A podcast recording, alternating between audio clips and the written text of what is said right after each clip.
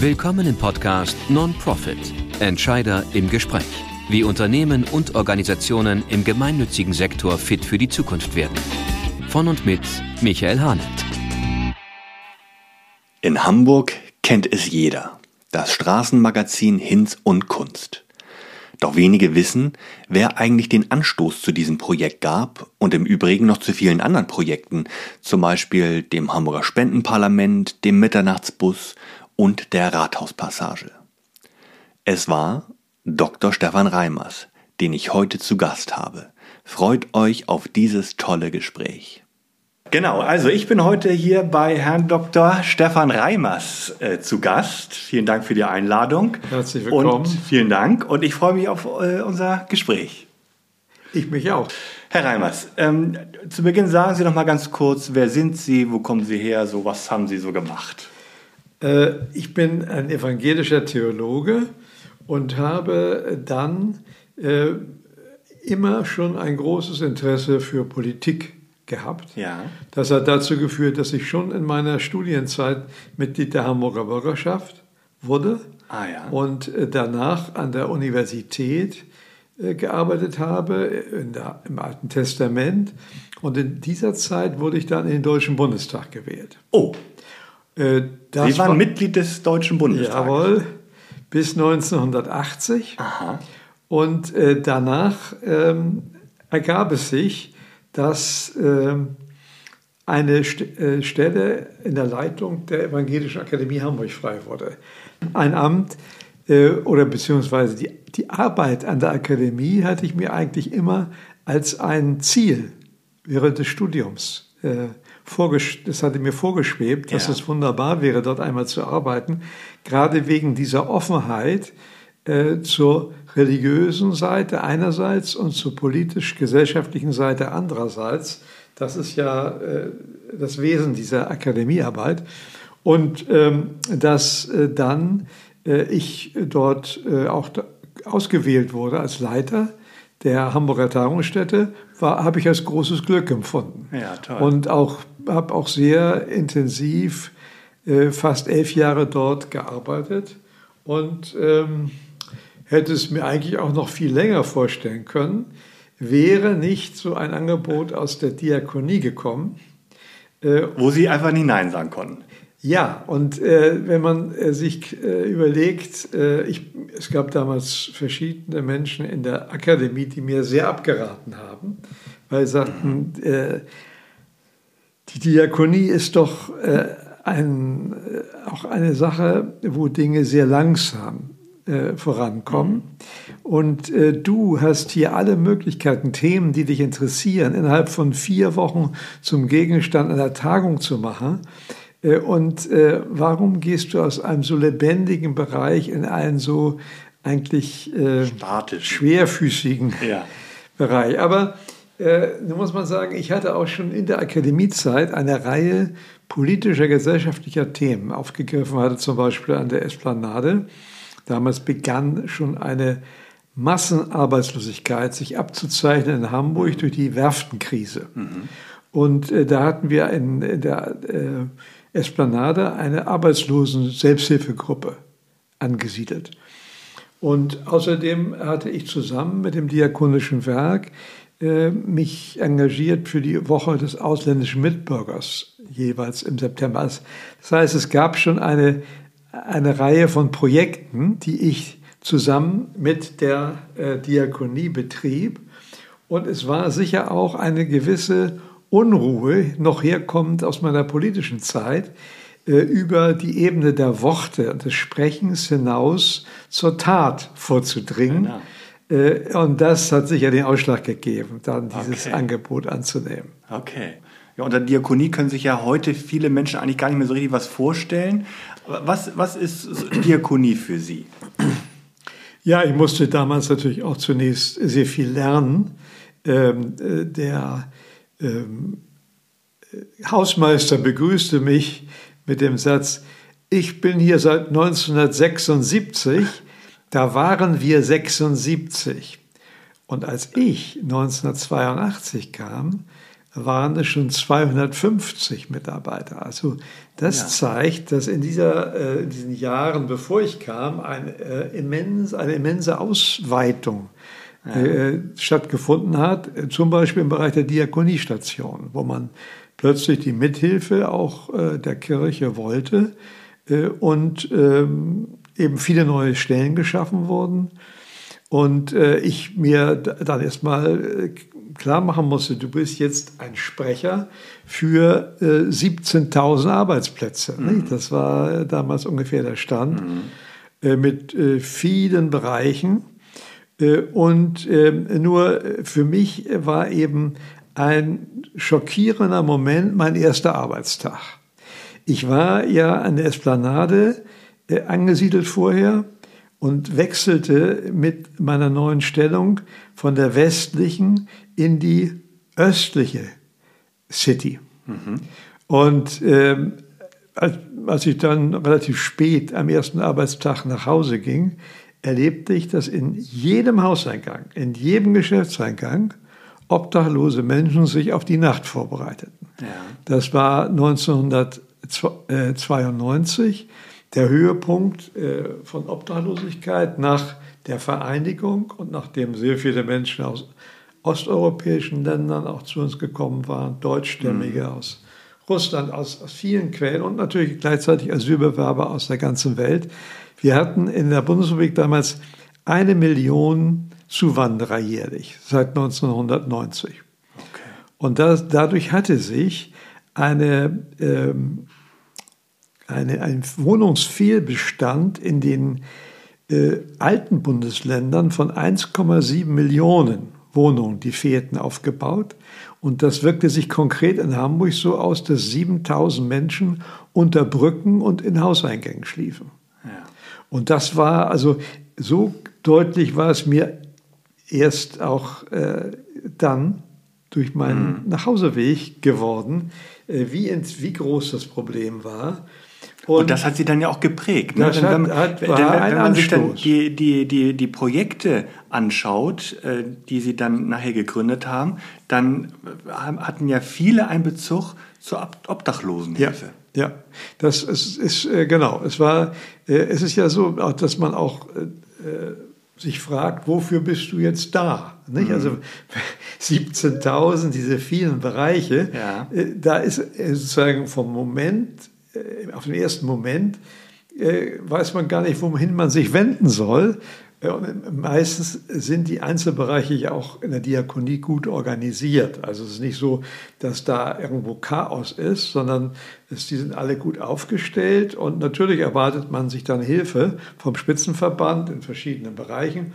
Aber so krass als Frage kam die Obdachlosigkeit in diesem Moment auf mhm. mich zu und auch äh, was man was sollen wir machen also äh, und äh, das verstärkte sich noch weil jedes äh, Jahr im Sommer lädt der Bürgermeister Hamburgs, der jeweilige, die Wohlfahrtsverbände zu einem Gespräch ein. Und das war kurz nach meinem Antritt. Und äh, da habe ich auch das Thema angesprochen, was äh, ist zu tun und so weiter. Und da hat Bürgermeister Foscherau sehr abweisend reagiert weil er kam gerade zurück von einer Reise durch die neuen Bundesländer und hatte gesehen, wie katastrophal auch viele Pflegeeinrichtungen, gerade auch um geistig behinderte Menschen und so weiter, mhm. wie schlecht vieles geordnet war dort. Und er hat uns gesagt, also ihr müsst euch darauf einstellen, in den nächsten zehn Jahren gibt es kein neues Geld für euch. Ihr müsst auskommen mit dem, was ihr habt. Wir brauchen alles Geld, um erst einmal äh, in den neuen Bundesländern äh, die Standards so äh, auf den Stand zu bringen, auf dem wir schon sind. Und äh, das ist natürlich auch sehr nüchtern, wenn man Richtig. irgendwo anfängt, ja. wenn einem gleich gesagt wird, also zehn Jahre. Genau, Geld gibt es nicht. Musst du erst mal bei dem bleiben, was ist. Ja. Und genau. dann diese Not so dringlich vor Augen. Und das war eine Spannung in meiner Seele, die äh, äh, da war, als ich dann äh, diesen Juli, August Wochen einen Artikel äh, im äh, EPD las über ähm, eine Obdachlosenzeitung in London, A Big Issue mhm. mit 1300 Verkäufern und die erzählten, dass ich kann einen Großteil meines Lebensunterhaltes jetzt wieder selbst bestreiten. Das gibt mir mein Selbstvertrauen zurück. Also äh, das war eine Vision. Die, und, mhm. und meine Reaktion war, sowas müssten wir in Hamburg natürlich haben, ja. auch nicht. Aber kann man sowas in Hamburg machen? Also in äh, England, das weiß man ja aus den Filmen, ist der Straßenverkäufer der Zeitung ja irgendwie ähm, gehört zum Stadtbild. Really? Aber ist sowas übertragbar? Also es waren natürlich auch Fragen, die einem sich gleich stellten. Und ich habe dann einen kleinen Kreis zusammengeholt äh, von Journalisten. Und es hatte sich zum ersten Mal in der Geschichte, äh, in der Hamburger Geschichte, ich glaube aber auch bundesweit, äh, damals eine Selbsthilfegruppe von Obdachlosen gebildet. Also Obdachlosigkeit ist unabhängig von diesem Projekt? Unabhängig, oder? unabhängig. Okay. Obdachlosigkeit isoliert in der Regel. Also man ist mhm. zusammen vielleicht noch mit einem Kumpel, aber ansonsten ist man eher allein. Und ähm, dass man sich zu einer Gruppe zusammenschließt, war was ganz Neues. Das hing eben an der großen Zahl der Menschen und dass äh, damals Leute obdachlosen, obdachlos waren, die an sich nicht obdach, also sozusagen die, nicht die klassischen Obdachlosen waren. Ja. Äh, und von daher war, äh, war, war es anders. Mhm. Und äh, mit der Gruppe habe ich Kontakt aufgenommen. Die tagten, das war natürlich günstig auch, in einer Tagesstätte der, des Diakonischen Werkes mhm. an der Bundes Bundesstraße. Und ähm, also diese Selbsthilfegruppe. Die ne? Selbsthilfegruppe. Mhm. Und ich bin dann dorthin mit einem Journalisten, der mitmachen wollte. Und äh, die äh, Lisa, die Sprecherin, die war sehr selbstbewusst und die Gruppe hat es auch so gleich, nicht gleich verstanden. Diese, der eine sagte, ja, warum, warum sollen wir denn nicht die Morgenpost verkaufen? Mhm. Also, ähm, also, dass es um ihre eigenen Themen ging und so weiter. Das musste erstmal und dann hat Lisa gesagt, also wir müssen das erstmal unter uns besprechen. Ihr hört von uns. Und dann sind wir weggegangen und da haben sich auch Gewalt gemeldet und wollten mitmachen. Und dann Journalisten und, die, und fünf Leute von der Obdachloseninitiative zusammen haben dann weiter nachgedacht. Und dann wurde Hinz und Kunst geboren. Da wurde Hinz und Kunst geboren, am 6. November äh, Toll.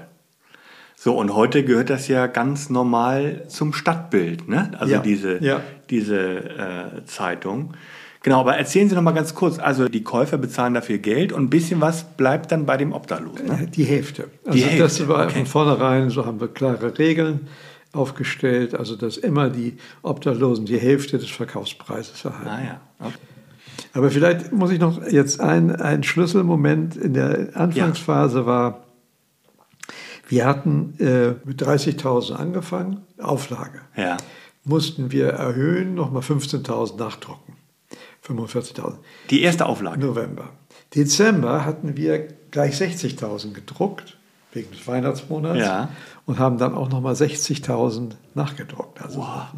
Und im Januar waren wir schon bei 180.000. 180.000.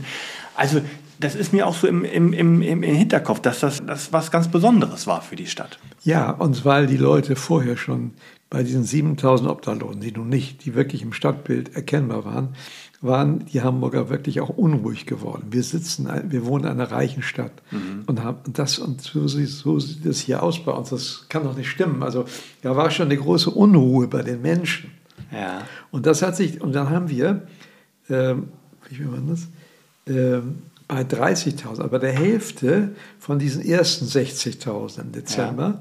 einen Fragebogen beigelegt ähm, mit Fragen, was ihnen dann hin zum Kunst gefällt.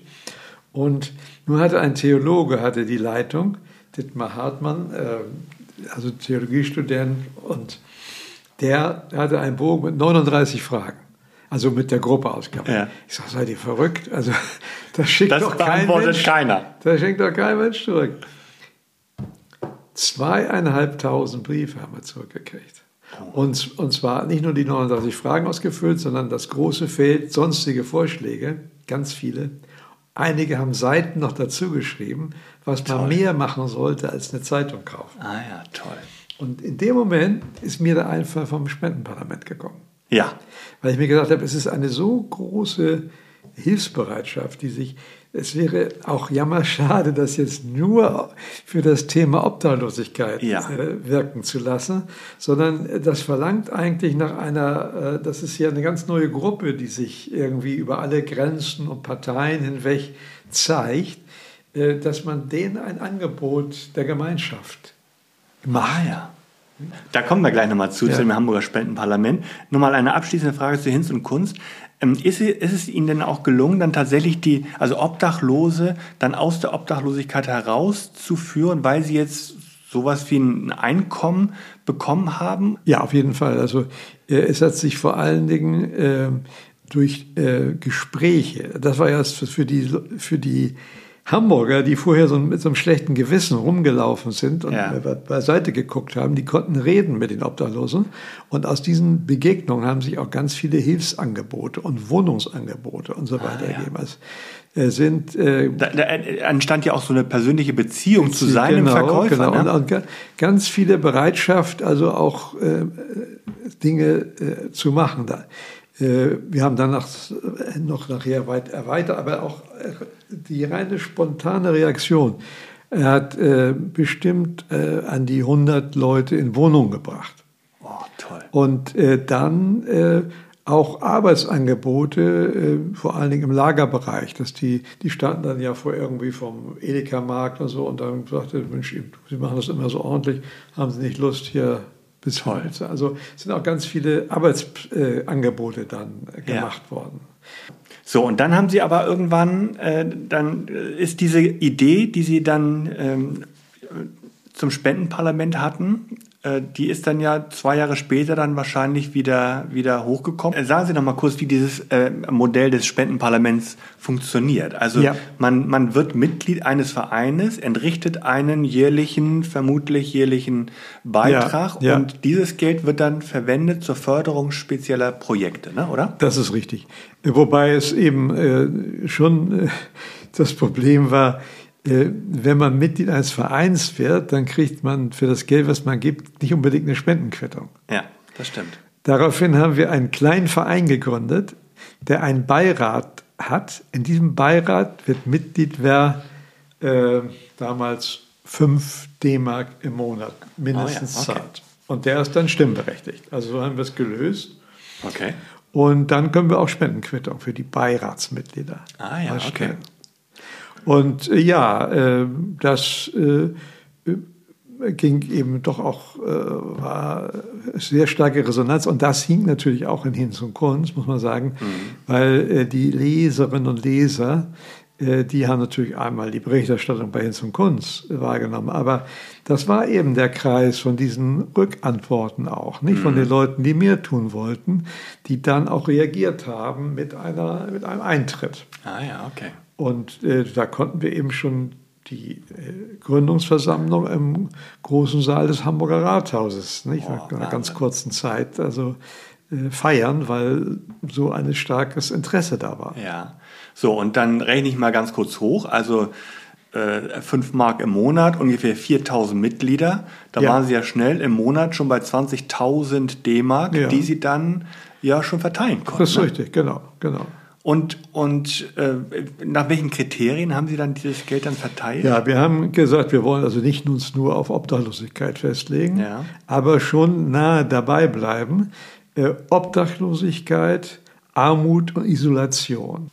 Die Journalisten wollen natürlich auch immer gerne was, was von Streit hören und sagt, äh, Herr Reiners, wird es in Ihrem äh, Parlament auch Fraktionen geben? Ich sage, ja, also Sie, ich komme aus der Prophetenforschung im Alten Testament, aber ich selbst bin kein Prophet geworden. Also fragen Sie mich in einem halben Jahr wieder. Und nach einem halben Jahr konnte ich die Frage beantworten. Ich sage, ja, es gibt zwei Fraktionen. Die eine ist die Fraktion derer, die sagt, wir sind gegründet für Obdachlose. Also wenn es äh, einmal einen Konflikt gibt, dass wir nicht genug Geld haben, dann würden die die Mehrheit haben. Und dann würden alle anderen Projekte hinten runterfallen. Ja. Ist aber nie eingetreten, weil das eben immer gewachsen ist und die Leute haben auch mehr Geld gezahlt, also als fünf D-Mark und dann mhm. kamen Spenden und was weiß ich. War nie ein Problem. Aber das ist eine potenzielle, war es damals, äh, Fraktion. Und ähm, das kam eben von dieser 93er Situation, 92er Situation mit der starken Notlage. Nicht? Heute wird das sicher auch schon entspannter äh, mhm. sein. Die zweite ist die Fraktion der Großzügigen die wollen immer noch mehr geben, als die äh, Finanzkommission vorgeschlagen hat. Ah ja, okay. Sagen, Mensch, so eine tolle Arbeit und habt ihr nicht gesehen, was für einen schlechten VW-Bus die haben? Also da müssen wir unbedingt noch was tun. Also, und da, das treibt natürlich dem äh, Schatzmeister also die Sorgenfalten auf die Stirn, weil man muss ja auf drei Sitzungen des Jahres, also das Geld muss ja reichen über das ganze Jahr, ja, genau. drei Sitzungen. Und dann haben wir schnell noch in die Satzung eingefügt eine Bestimmung, Erhöhungsanträge äh, dürfen äh, mehr als 20 Prozent der für diese Sitzung zur Verfügung gestellten Geldes nicht überschreiten, ah, ja, okay. um überhaupt eine Bremse zu haben. Ja, genau. Okay, toll. Das war also das Hamburger Spendenparlament. Ja, und, und einen Feuerwehrtopf haben wir eingeführt, damit man schnell, also noch mehr ja. als vierteljährlich, aber ist ja schon vierteljährlich, ist ja schon sehr schnell, aber dass man auch jetzt bei der, bei der Ukraine-Sache sind ganz viele Sachen über einen Feuerwehrtopf schon ah, okay. vorweg entschieden worden. Und, und gab es so eine, so eine Obergrenze einer Förderung für, pro Projekt oder? Nein, das haben wir nicht. Okay. Also die Rathauspassage ist hoch gefördert worden, gerade ja. mit über 100.000 Euro. Aber äh, das ist äh, nicht dabei. Nee, okay. Gut. Und dann kommen wir nochmal zu einem, einem dritten Projekt, was Sie ja, glaube ich, auch mitgegründet haben, den Mitternachtsbus. Ja, ja. Da befinden wir uns wieder in dem Feld der, der Obdachlosenhilfe. Erzählen Sie doch mal über dieses Projekt. Das war ja wahrscheinlich auch dann in dem, also 92, ja. 94, 95 irgendwie so. Ne? Ja, es ist nach 95, denn es hängt zusammen mit dem Spendenparlament. Ja. Wir Aha. hatten gesagt, wir wollen. Da baut das ja alles logisch aufeinander ja, auf hier. Wir hatten gesagt, wir wollen nicht nur äh, Projekte, die es gibt, fördern, sondern möglichst, so wie Hinz und Kunz, auch Neues ins Leben rufen, ja. wo Bedarf ist. Ja. Und ähm, dann deshalb haben wir einen Ausschuss gegründet, neue Projekte. Und da haben wir nachgedacht, was fehlt noch in einem kleinen Kreis. Und da waren wir mit verschiedenen Themen dran. Aber dann vor einer Sitzung las ich über einen äh, Frankfurter Kältebus, der in der Nacht rumfährt. Ja. Und das habe ich erzählt in der Sitzung und da war zum Beispiel eine Frau bei, die selbst obdachlos gewesen war, äh, äh, Frau Knapp, Anneliese Knapp, und die äh, hat gesagt, das müssen wir machen, das müssen wir machen. Wir hatten natürlich Angst, können wir denn tatsächlich für 365 Tage äh, Leute finden, die ja. das äh, Nacht für Nacht machen. Das war und äh, aber als wir so zweifelten, da hat die Annemarie Knapp gesagt, wenn ihr das nicht mitmacht, dann mache ich das allein. Also, wir, also auf jeden Fall, wir haben das, wollten es versuchen und wir haben nie ein Problem mit Freiwilligen gehabt. Wahnsinn. Wobei eben so viele Freiwillige da sind, das sind jetzt ungefähr 140, dass äh, die in der Regel einmal pro Monat dran sind. Dran ja, okay. Sind, ne? Ah ja, okay. Also der Mittag, Mitternachtsbus fährt immer noch? Ja, ja, die ganze Zeit. Seit 96, äh, also 96. Ja, ja, okay. Er hatte gerade sein 25-jähriges Jubiläum. Richtig. Ja, genau. Ja, 6. Toll. November 96. Es, es, ist immer der 6. November ja, oder 8. Genau. November. Ja, genau. 6. 6. November, okay. Toll. Kommen wir mal zum schnöden Mammon. Ja, ja. Ähm, nun kosten solche Projekte ja auch immer Geld. Ja, ja.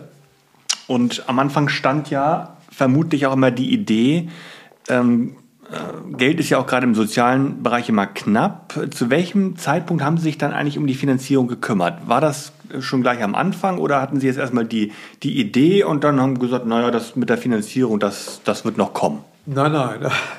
Also mir war schon klar, dass alle, für alles auch irgendwo Geld da sein muss. Und wir haben dann äh, im Diakonievorstand das besprochen und äh, aus unseren Rücklagen 20.000 D-Mark für die Vorbereitung dieser Zeitung ah, ja. bewilligt. Für Hinz und Kunst jetzt. Ne? Für Hinz und mhm. Kunst. Davon haben wir dann äh, zwei arbeitslose Akademiker eingestellt, die auch zum Beispiel nach London gereist sind. Ah ja, um sich das anzugucken, nicht? das Referenzprojekt. Mhm. Aber das kostet natürlich alles Geld auch, nicht? Äh, und insofern war das Geld äh, ziemlich, äh, also es ging schnell zur Neige. Ja. Und wir, die Zeitung war noch weit weg. Und äh, da äh, sind wir noch einmal an die Synode der evangelischen Kirche herangetreten, mit dem Antrag, uns 50.000 D-Mark zu ah, ja, okay. gewähren. Und das ist, äh, hat mir hinterher ein Mitglied äh, des Gremiums erzählt, da war es umstritten gewesen. Okay. Äh, da geht es ja auch immer, was wird für Schleswig-Holstein ausgegeben, was wird ja. für Hamburg und so weiter. Auf jeden Fall, es, man hat sich äh, durchgesetzt. Ich glaube, dass auch damals unsere Bischöfin, Frau Jepsen, sich sehr ja. stark gemacht hat. Und äh, dann äh, sind die bewilligt worden. Und das hat auch gereicht, weil ja dann, ich erzählte, Januar 180.000, da hatten wir ja gar keine Geldprobleme mehr. Mhm. Nicht? Genau. Denn da hatten wir in dem Moment 180.000 D-Mark äh, Einnahme. Ja. Äh, genau, und damit konnten Sie dann natürlich das Projekt dann weiter. Und wir haben gleich fünf Leute von der Oase eingestellt für den Vertrieb. Ah, ja. Die haben von Anfang an den Vertrieb gemacht. Und eben für Sagen Sie nochmal, die Oase, was ist das? Diese Selbsthilfegruppe. Ah, ja, okay. Die hat sich den mhm. Namen Oase ja. gegeben. Ah, okay. Mhm. Und äh, dann haben wir eben Ivo Barnik und Birgit Müller und dann kam noch eine Geschäftsführerin, Frau Tito dazu. Also das wuchs dann schnell auf elf Leute und heute sind die bei 36, glaube ich. Ja. Viele, die, die so heute vor der Frage stehen, ja, beginne ich denn ein neues Projekt? Die stellen sich ja immer genau diese Frage. Also erstens, wie bekomme ich eine Finanzierung hin? Und zweitens, bekomme ich überhaupt die, die geeigneten Mitarbeitenden, um dieses äh, Projekt überhaupt starten zu können? Äh, heute sprechen wir ja nicht nur von, von einem Fachkräftemangel, sondern man muss ja schon fast sagen von einem Arbeitnehmermangel. Ja, ja. Also war das damals äh, bei Ihnen ähnlich? Sie hatten es ja schon so ein bisschen angedeutet. So, ähm, äh, hatten Sie da, äh, bei dem einen Projekt hatten Sie ja zumindest Zweifel, ob Sie, ob Sie überhaupt Mitarbeitende finden für den Mitternachtsbus. Ja, ja, ne? Bekomme ich überhaupt so viele ähm, äh, Freiwillige? Wie war das? War das so grundsätzlich eine Frage bei Ihnen oder haben Sie gesagt, na, das, das kommt auf jeden Fall zum Schluss? Also ich äh, bin doch eher von einer optimistischen äh, Position ja. herangegangen und wurde ja auch sehr schnell ermutigt durch diese Erfolge, ja. die mit Hinz und Kunz einsetzten und äh, dann eben mit der Nachtsbus entsprechend weiterging. Also alles fiel auf sehr fruchtbaren Boden. Das hing aber eben auch mit der starken Resonanz der Medien ja. auf diese Projekte zusammen, die uns Leute und Spender und so weiter zuführten. Das war äh, schon ein. Ja, okay, das ist ein, ein Erfolgsfaktor, ne, ja, wenn man das mal ja. so sagen kann. Ja. Die Verbindung zu der, zu der Medienwelt. Ne? Ja, mhm. genau. Ja, das verstehe ich. So, und wenn Sie jetzt heute äh, so äh, zurückschauen und sagen, Mensch, da gibt es jetzt viele Entscheidungsträger, die, die überlegen sich vielleicht so ein, äh, ein ähnliches Projekt zu starten, was wäre so Ihr, Ihr Ratschlag, Ihr Tipp, wo würden Sie sagen, Mensch, guckt mal darauf, äh, was wäre so Ihr, Ihr Tipp an, an solche Menschen? Ehrlich gesagt habe ich da keinen Tipp, äh, weil ich bin auch damals oft eingeladen worden in Kirchenkreise in ganz Deutschland. Äh, wie macht man sowas? Also setzt es in Gang. Genau. Und dann habe ich erzählt, äh, es hängt tatsächlich an der Notsituation, an der empfundenen Notsituation, ja. äh, weil das uns die Menschen zuführt, die Bereitschaft äh, zu helfen und auch Geld zu geben. Und das kann man nicht erfinden. Also die, die Not muss da sein und sie genau. muss empfunden werden. Und da muss man möglichst eine praktische Idee haben, die Abhilfe verspricht. Äh, dann ist äh, das Setting zusammen, was äh, ja. es schafft. Aber sozusagen nach dem Motto, wir sind doch so ein großes Werk oder so und wir sollten mal was Neues machen und so. Mhm. Also das. Äh, ja, das ist doch ein toller Ratschlag. Das ist doch ein toller Tipp. Also nein, das ist ja. ja, das ist ja tatsächlich so. Also äh, ähm, man, man sollte man sollte sich die Not anschauen. Ja. Wo, wo ist Not und und was wären wo Ideen? Fehlt, wo fehlt, wo fehlt etwas und was wären Ideen, um diese Not zu lindern, um diese Lücke zu schließen. Ne? Genau. Ja, toll. Also es muss schon so eine Plausibilität auch für den Einzelnen da sein. Äh, die äh, Einzelnen, äh, der Einzelne sagt sich, äh, ich, äh, die, die Mark ist leicht für mich und ich helfe, tu was Gutes. Also äh, die, die Grenze war nicht so hoch gesetzt, ja. was zu tun. Und ja, das passte zusammen. Ja, toll. Und es passte wahrscheinlich auch zusammen, dass, dass Hamburg ja eine reiche Stadt ist. Das haben Sie ja, ja gerade gesagt. Ne? Also ja. wenn man die entsprechenden Kontakte hatte, und das hatten Sie ja, dann das stimmt. Es also ja so von mir hat natürlich die Politik, also die politische Vorgeschichte geholfen, ähm, weil ich auch äh, in meiner äh, ich persönlich die Erfahrung gemacht habe, dass viele Theologen eigentlich ein eher schwieriges Verhältnis zu Presseleuten haben. Ja. Das ist auch ganz klar, weil der Umgang mit dem Wort ist doch sehr unterschiedlich. Und ja. da äh, gibt es äh, Unbehagen. Ja, aber da hatten Sie keine Berührungsängste. Da hatte insofern, weil ich auf der anderen Seite schon mal mitgemacht hatte, ja. hatte ich eben einfach äh, und äh, äh, mir immer sagte, wenn es in der Zeitung steht, und selbst wenn es nicht ganz stimmt, aber es Wirkung hat, dann habe ich doch meinen Zweck erreicht. Ja, Zur Not mache ich mal eine Richtigstellung oder so, schreibe einen Leserbrief, genau. aber äh, auf jeden Fall das Wohlwollen der Presse sollte man sich erhalten, sollte es erstreben auch. Das ist sicher eine, eine Voraussetzung für den Erfolg. Gut. Guter zweiter Tipp. So, und also was ich ja tatsächlich beeindruckend finde, ist, äh, was Sie so gerade geschildert haben, dass Sie immer auf der Suche nach neuen Ideen waren. Was könnte man jetzt noch machen? Weil ich kann mir vorstellen, so als, als äh, Leiter des Diakonischen Werkes, da kann man sich ja auch in seinen sonstigen Aufgaben verlieren. Ja. Also die sonstigen, äh, die anderen äh, Mitglieds Mitgliedswerke, die dem Diakonischen Werk angeschlossen sind, die haben ja auch ihre Bedürfnisse, ihre Fragestellungen. Also da, äh, dem kann man sich ja auch vollumfänglich widmen. Und dass ja. sie das aber eben, dass sie aber immer noch diese, äh, ja, diesen Bereich für wichtig empfunden haben, was Neues zu gründen und eben die Not zu sehen. Das finde ich sehr beeindruckend. Ähm, und man muss sagen, dass es äh, auch so toleriert worden ist im diakonischen ja. Werk, hängt natürlich mit dem großen Erfolg zusammen. Mhm.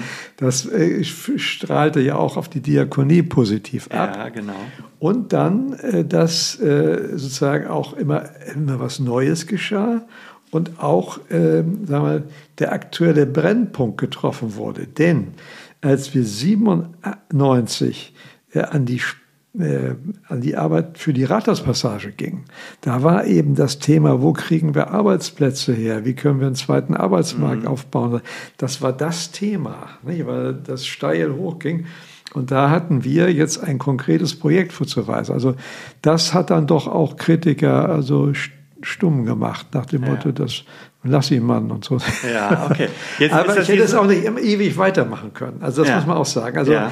äh, die, die, die äh, Ansprüche, also es war auch schon, was machen wir denn für uns mal? Nicht? Also äh, das, das kam und insofern war äh, das auch ein gewisser Befreiungssprung nach Berlin für mich, weil ich wäre an eine Problematik gekommen, weil äh, die ähm, obdachlose Arbeit, die hätte mich auch ungern losgelassen. Also die, mhm. also die, die, natürlich wollten hier zum Künstler, dass ich ja. zur Weihnachtsfeier komme und dies und das. Ja. Das ist, bindet einen ja auch, nicht?